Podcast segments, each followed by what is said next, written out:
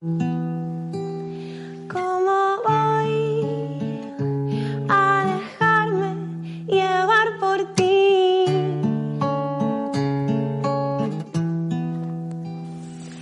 Hola, buenos días. Estamos otro día más en este espacio que nos proporciona CLM Activa. Soy Mar, de Entorno Real. Todo lo que tocas se quema, escupe y explota. Hoy vamos a hablar con una persona que se ha sometido a un proceso de fecundación. No siempre eh, el ser estéril o, o hacer un método distinto al que se considera natural es fácil y no se sabe cómo hacerlo y hoy tenemos a una persona con nosotros que para ella era muy importante, era uno de sus sueños eh, ser madre y nos va a hablar de cómo ha sido ese proceso tanto a nivel de tratamiento como a nivel personal. Y volvería a hacerlo. Hola Diana, ¿cuál es el método que elegiste y por qué? Pues muy buenas. Elegí el método de la fecundación in vitro porque fue el que me recomendaron en la clínica y sobre todo fue por la edad, debido a que ya a partir de los 37 años el cuerpo no responde de la misma manera a la inseminación artificial. ¿Y cómo ha sido el proceso? Háblanos un poco de las fases físicas y emocionales. Yo con mi proceso llevo bastante tiempo, muchos años. El proceso, sobre todo al principio, que decides o no decides ser madre por estos medios, eh, es muy duro. También a nivel del entorno, por ejemplo, es lo que más cuesta. Eh, eso, sobre todo en el preámbulo de, del proceso. Por supuesto, la parte física de, del mismo no es demasiado difícil, debido a que la estimulación para mí fue de lo más sencillo y, y luego tuve mucha suerte de quedarme enseguida embarazada. Me quedé embarazada a, a la primera. Eh, también el proceso a la hora de elegir la clínica es muy difícil debido a que hay muchas opciones de las cuales, bueno, ahora a lo largo de la entrevista iremos hablando. A veces es difícil dar con una buena atención médica. ¿Cómo ha sido en tu caso esa atención? ¿Y qué opción tomaste, pública o privada? ¿Y por qué? Pues eh, yo mm, primero indagué la opción pública, pero es totalmente discriminatoria para mujeres eh, solteras o mujeres con pareja mujer, como es mi caso, ya que hasta hace cosa de un año, bueno, de tres años, dos años y medio más o menos, eh, en Castilla-La Mancha no te cubrían, ¿no? Y luego a partir de que tienes eh, ya 40 años, por supuesto no te incluyen en el programa. Es decir, es muy restrictiva a la hora de, de poder darte un servicio en condiciones.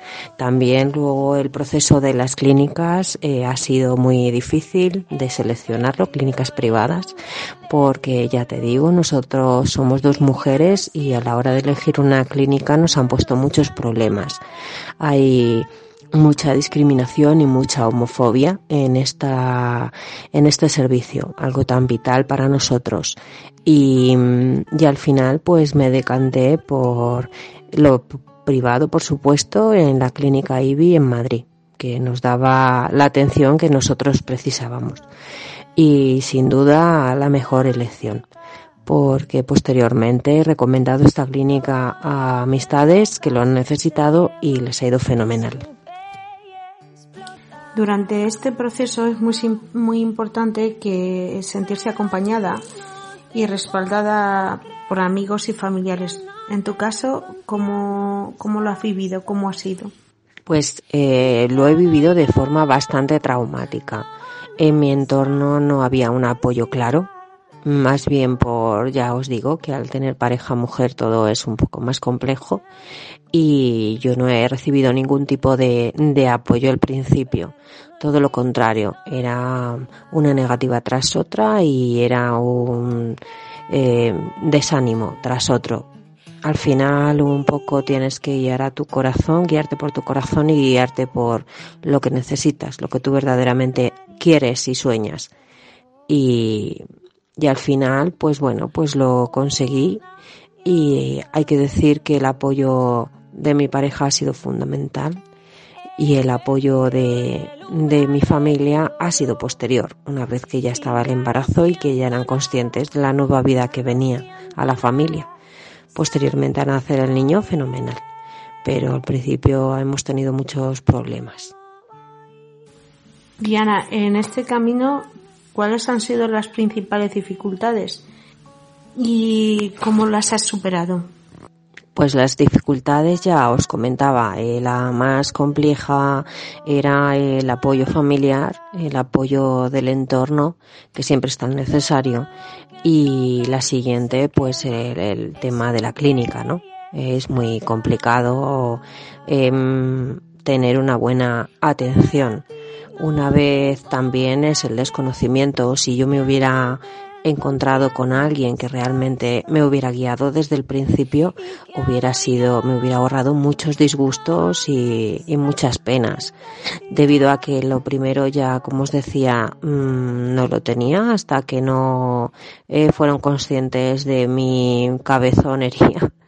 Y, y bueno, pues el resto mm, ya también os digo que es muy importante la elección de la clínica, tener un, una buena guía donde realmente no, no nos tomen el pelo, porque ya sabéis que a nivel privado cuesta un dinero.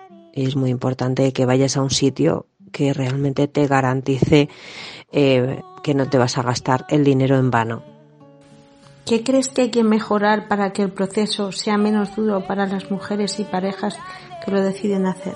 Pues en primer lugar mejorar la asistencia sanitaria, que en la asistencia sanitaria no haya prejuicios ni, ni, ni ninguna ni ninguna fobia ¿no? hacia el paciente que viene, eso para empezar.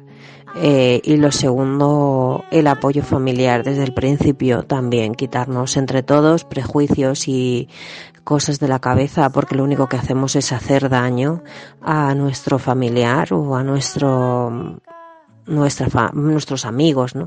Eh, cuando alguien propone algo así, es algo muy íntimo y muy personal. Entonces no se puede tomar a la ligera. ¿Cuáles eran tus miedos y preocupaciones antes de comenzar? Pues mis miedos eran un poco la edad. Yo finalmente, cuando mm, ya la cosa iba más encaminada, porque sí que es verdad que hasta que no tuve los apoyos necesarios, no me lancé a ello. Eh, los miedos eran la edad, ¿no? De cómo si habría posibilidad de que mi cuerpo respondiera ante el tratamiento y que pudiera llegarse el, em, llegarse el caso de tener un embarazo. Mm, por suerte está todo muy muy estudiado y en mi caso yo opté por una opción que era la biopsia de los embriones para asegurarse que vinieran sanos, para que el bebé viniera sano. Y elimina muchos em, síndromes, muchas eh, cambios cromosómicos y, por ejemplo, síndrome de Down, algunos síndromes de, de autismo y la verdad que esos son los mayores miedos. Yo creo que al final, como cualquier madre, ¿no? Que de tu bebé nazca sano y, y ya está. En ningún miedo, en ningún momento me dio miedo el tratamiento. Ni el tema de que te podían decir que podías tener una hiperestimulación ovárica, que es una cosa, un efecto secundario bastante gordo, pues por suerte no hubo nada y todo el tratamiento de posterior fue muy bien. Entonces, miedo a, lo que era lo médico, no tenía ningún tipo de miedo. Y la última pregunta, ¿qué consejos darías a las parejas, mujeres, que están empezando a considerar esta opción? yo mi consejo es que mm, cuando te decides por ser madre, sobre todo tener muy claro que quieran ser madres y o ser padres y posteriormente lanzarte a ello. Mm, de que no hacer ningún caso a los demás, ningún caso a, al que dirán. Eh, incluso si lo puedes hacer en el silencio, mucho mejor. Ya no yo si hubiera sabido esto, eh, la situación que podría vivir, casi que hubiera dado el embarazo hecho a todos. Es algo muy personal y muy íntimo que al final eh, es para ti sola y, y también si tienes pareja, pues para tu pareja. Por lo demás, yo creo que hay que ser muy egoísta en esto y, y sobre todo una buena elección de clínica. Yo mm, os recomendaría donde yo fui, porque la atención te, tratan realmente como un paciente, no como un cliente, que ha sido muchos casos en muchas clínicas como lo hemos, lo hemos vivido. Y, y ya os digo, eh, de la seguridad social, en determinados casos, si eres pareja, tienes tu pareja es un hombre y estás casada con él, estupendo. Si no, yo a la seguridad social no iría, porque muchas veces incluso hay profesionales, como le sucedió a una amiga mía, que tuvo que poner reclamaciones a atención el paciente porque fue un trato vejatorio. Entonces, no hay ninguna necesidad de ello. Y nada, mucho ánimo, mucha fuerza y mucha coraza para esto, porque al final es nuestro sueño y nadie te lo tiene que quitar. Ahora, para terminar, mm, me permito decir que Diana es una gran amiga, por lo tanto podría decir maravillas de ella, pero hoy voy a destacar una gran faceta de suya, que es su sensibilidad, que le ha llegado a obtener numerosos premios, sobre todo en poesía y así con su propia voz y su corazón puesto en sus versos, nos va a recitar uno de sus poemas. Diana, cuando tú quieras, adelante. Muchas gracias, Mar. Igualmente, ya sabes que el sentimiento es mutuo. Eres una de mis grandes amigas a la que adoro. Así que, bueno, ya os digo que Mar es estupenda. Es una mujer envidiable, con un coraje y una fuerza increíble. Y, nada, y claro que os voy a leer un poema. Este poema se lo dediqué a mi madre y, bueno, ojalá algún día mi hijo me dedique, no que escriba, sino que de alguna manera, pues, ojalá me, me hiciera un regalo algo parecido, ¿no? Simplemente con su existencia es el mejor regalo. Decía Ana Fran, el tiempo es hermoso y a pesar de todo, lo aprovechamos soleándonos sobre un catre en el desván, por donde el sol entra a raudales a través de una claraboya. Pasará este momento de añoranza, cuando la tarde apague su alegría en un rayo de luna de tristeza, y pasaré el otoño y el invierno y las mañanas frías. Los tejados quedarán despoblados y un aroma a castañas asadas crecerá en las calles del pueblo. Parece aquí que nada se perturba. La gente no envejece, la ternura no cambia pero yo sí he cambiado. Mi risa es diferente. Mis ojos lo ven todo con distinta mirada y voy perdiendo el tiempo en las cosas sencillas. Pasear las aceras hasta el alba saboreando olores de mi tierra, derramar los domingos conversando con todos los amigos y llegar a mi casa un poco tarde, abrir lento la puerta, llegar a la cocina y besar a mi madre.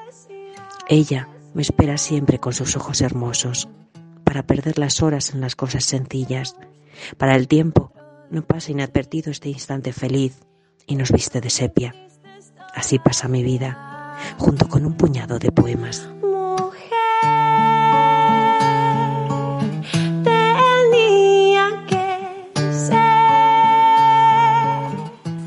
Y nos despedimos una, un día más, dándole las gracias a Diana y diciendo que ya sabéis que si queréis más información o contactar con nosotros lo podéis hacer tanto en las redes sociales como en Instagram, como en nuestro correo electrónico o en nuestra web.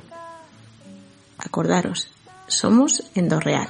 Un abrazo y hasta la próxima semana.